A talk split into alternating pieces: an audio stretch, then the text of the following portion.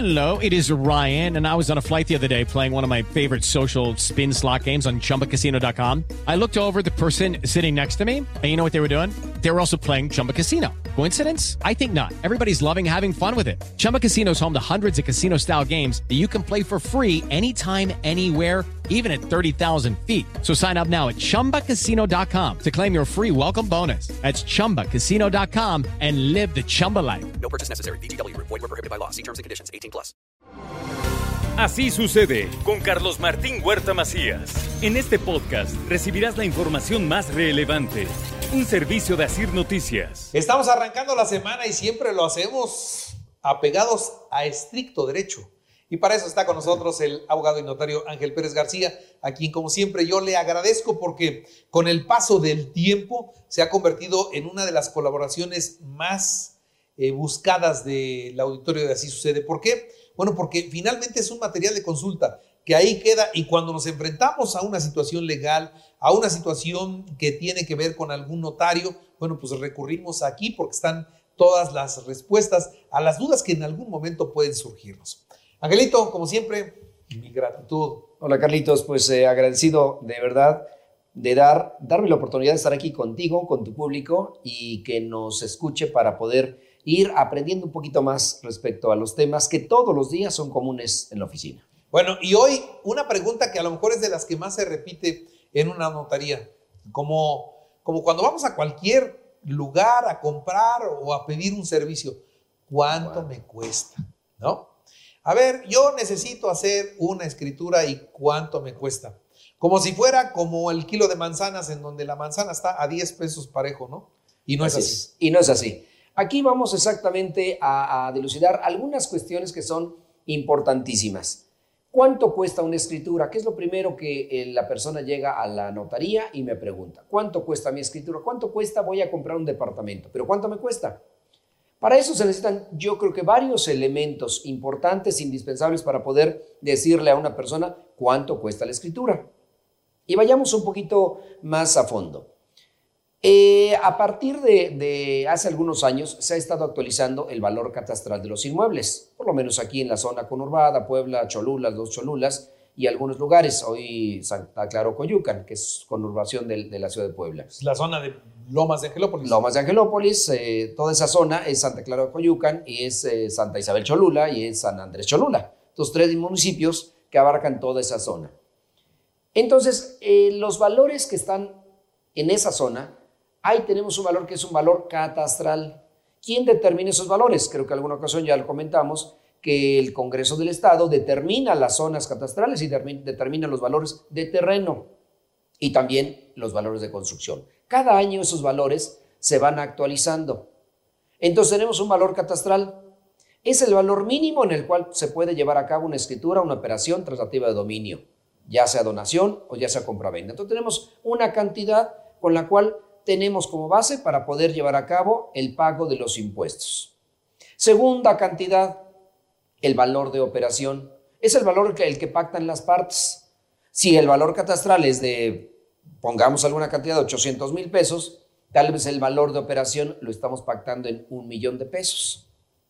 Pero también hay otro valor que es importante, el valor del avalúo. Ese valor del avalúo determina también el costo de los impuestos. Y con base en ello, nosotros calculamos el presupuesto que al cliente se lo vamos a proporcionar. Es importante resaltar estas tres cantidades porque con base en ello se da el presupuesto. ¿Qué se paga de impuestos? Se paga inicialmente el 2% en muchos de los municipios del estado de Puebla. En el municipio de Puebla se paga el 1.8% y algunos otros municipios, por ejemplo, como Cuautlancingo, que se paga el 2.25%. El 1.8, el 2 y el 2.25, ¿de qué? De la cantidad que es el valor pactado de operación por las partes. Ese valor de operación, y pongámosle una cantidad imaginaria el día de hoy. Y no hablemos si es local comercial, si es terreno, si es casa habitación, si es un departamento. Hablemos que es un bien inmueble que cuesta un millón de pesos. El pago de impuestos de adquisición de bienes inmuebles en Puebla sería 18 mil pesos. El pago en Cholula sería de 20 mil pesos. El pago de un inmueble en Cuautlancingo, en el municipio de Cuautlancingo, le cuesta 22 mil 500. Solamente noten la diferencia en este pago de impuestos. Después viene otra parte importante que son los derechos de inscripción al registro público de la propiedad, que equivalen en promedio alrededor de 4 mil pesos. Es un derecho estatal. El otro recordemos que es un impuesto municipal. Es un impuesto municipal y algunos municipios que son todavía administrados por gobierno del Estado, que es a través de la Secretaría de Finanzas. Posteriormente, ¿qué ¿en qué otra cosa se gasta? En avisos preventivos. ¿Qué es un aviso preventivo? Es anunciar que se va a llevar a cabo una operación traslativa de dominio, avisarle, el notario avisa al registro público que se va a hacer una operación de compraventa, de donación, de aplicación de bienes, se va a llevar a cabo. Y por eso se envía un aviso preventivo con solicitud de un certificado de libertad de gravámenes. Una vez efectuada la operación, se manda un segundo aviso preventivo, que es en términos generales un aviso definitivo. ¿Qué se hace también en diversos municipios? Hace una inspección y avalúo. Si es una fracción que se segrega de un predio general, se hacen dos inspecciones y dos avalúos, es decir, se cobra doble. Si es en el municipio de Puebla, se, se manda a elaborar el avalúo correspondiente para efectos del pago de impuestos, que como mínimo, insistíamos, es la base con el cual se paga el impuesto de adquisición de bienes inmuebles. ¿Qué otra cosa se paga? Dependiendo, si es una segregación, se paga alguna cantidad. Si vende esposo y esposa y no está inscrita sociedad conyugal, se pagan los derechos de la inscripción de la sociedad conyugal que con motivo del matrimonio debió de haberse efectuado y no se hizo. ¿Qué otra cosa se paga? Los honorarios, por supuesto. Y los honorarios van en proporción al arancel que tenemos hasta la fecha vigente, que es de los años 80, ya tiene algunos años, no se ha actualizado el arancel. Sin embargo, la ley establece como prioridad que las, partes pacten esa cantidad.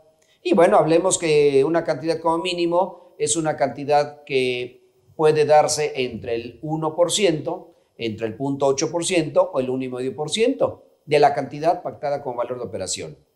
Y si sumamos todas esas cantidades a una operación de un millón de pesos en términos generales, estamos hablando que aproximadamente el valor de la escritura, el costo de la escritura, es un promedio entre 35 y 40 mil pesos. Tomemos en cuenta que esta cantidad está desglosada, como ya lo mencionamos, en la cantidad de impuestos de adquisición, que puede ser del 2%, en derechos de registro público, en inspección avalúo, en avisos preventivos, en certificado, en gestoría, porque hay que, un gestor tiene que ir tramitar ese certificado de libertad de gravámenes en el registro público.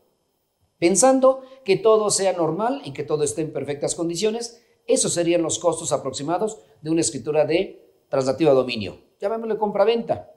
Entonces, no es tan sencillo exactamente hacer esta operación siempre y cuando se tengan todos los elementos para poder darle al cliente una respuesta satisfactoria, es decir, ¿cuánto cuesta mi escritura?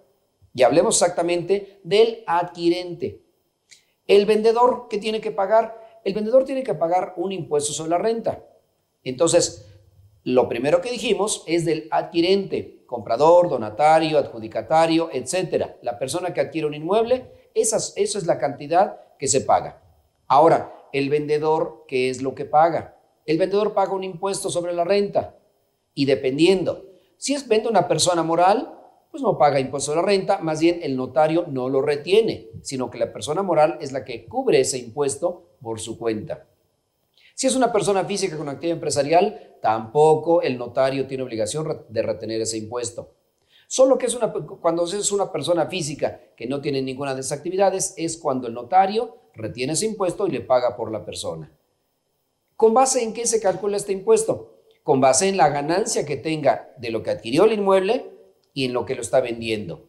Si lo adquirió hace algunos años, ese valor se va a indexar para tener un valor actualizado y se va a restar del valor de operación. Y la ganancia es una, es una cuenta que hay que hacer para poder hacer el cálculo. Entonces son dos partes importantes. ¿Qué paga el comprador? ¿Qué paga el vendedor?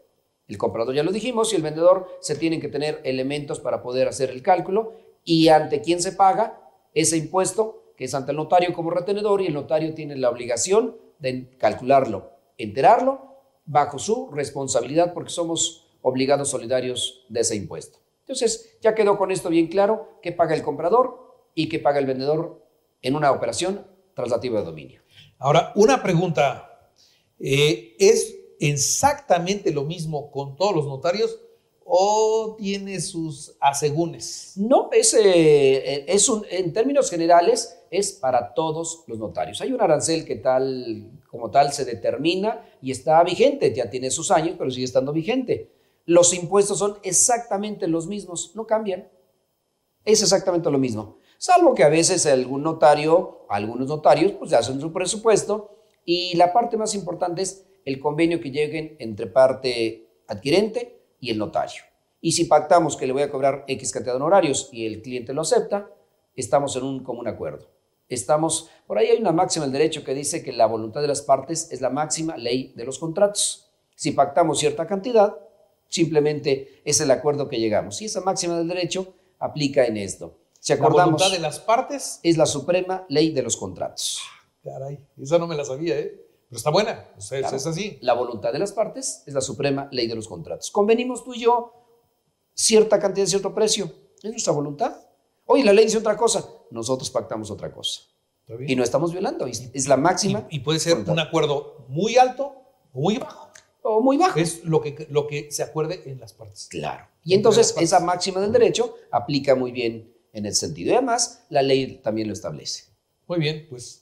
Carlitos, con una frase estupenda, terminamos el día de hoy. Ah, muy bien, muy bien, como siempre. Muchas gracias. Gracias, gracias a ti, Carlitos. Así sucede con Carlos Martín Huerta Macías. La información más relevante ahora en podcast. Sigue disfrutando de iHeartRadio.